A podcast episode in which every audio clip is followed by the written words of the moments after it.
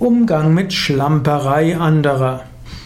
Vielleicht hast du das Gefühl, dass jemand in einer Umgebung schlampig arbeitet und du willst diese Schlamperei nicht weiter dulden. Zunächst musst du überlegen, ist das überhaupt eine Schlamperei? Und zweitens, liegt es an dir, den anderen dafür zur Rechenschaft zu ziehen?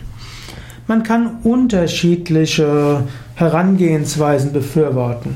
Und bei manchem reicht ja auch eine eine grobe korrekte Arbeit. Es gibt manche Menschen, die wollen alles hyperkorrekt machen und verlieren viel Zeit. Es gibt ja auch das sogenannte Pareto-Prinzip, das man auf vieles anwenden kann. Dann sagt man zum Beispiel, in 80% der Fälle reicht 80% Genauigkeit aus und dafür braucht man nur 20% der Zeit, die man brauchen würde, um es 100% zu machen. Anders ausgedrückt, in den meisten Fällen muss man nicht hypergenau sein, reicht eine leicht schlampige Arbeit durchaus aus. Also, wenn du etwas als Schlamperei ansiehst, überlege, vielleicht reicht's ja aus. Zweite Überlegung, wenn du sagst, nee, reicht nicht aus, musst du überlegen, liegt, ist es meine Aufgabe, den anderen darauf hinzuweisen oder nicht? Im Zweifelsfall sag, okay, ist nicht meine Angelegenheit. Und die dritte Überlegung ist auch, wäre es vielleicht gut, von vornherein genauere Qualitätsrichtlinien vorzugeben.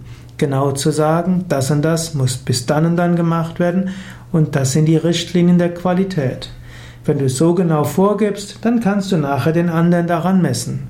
Aber wiederum ist die Frage, darfst du das überhaupt? Kannst du das überhaupt? Ist deine Beziehung zum anderen, dass du so genau das sagen kannst? Aber du kannst auch Vereinbarungen treffen, wenn es eben nicht in deiner Macht steht, dem anderen etwas vorzuschreiben.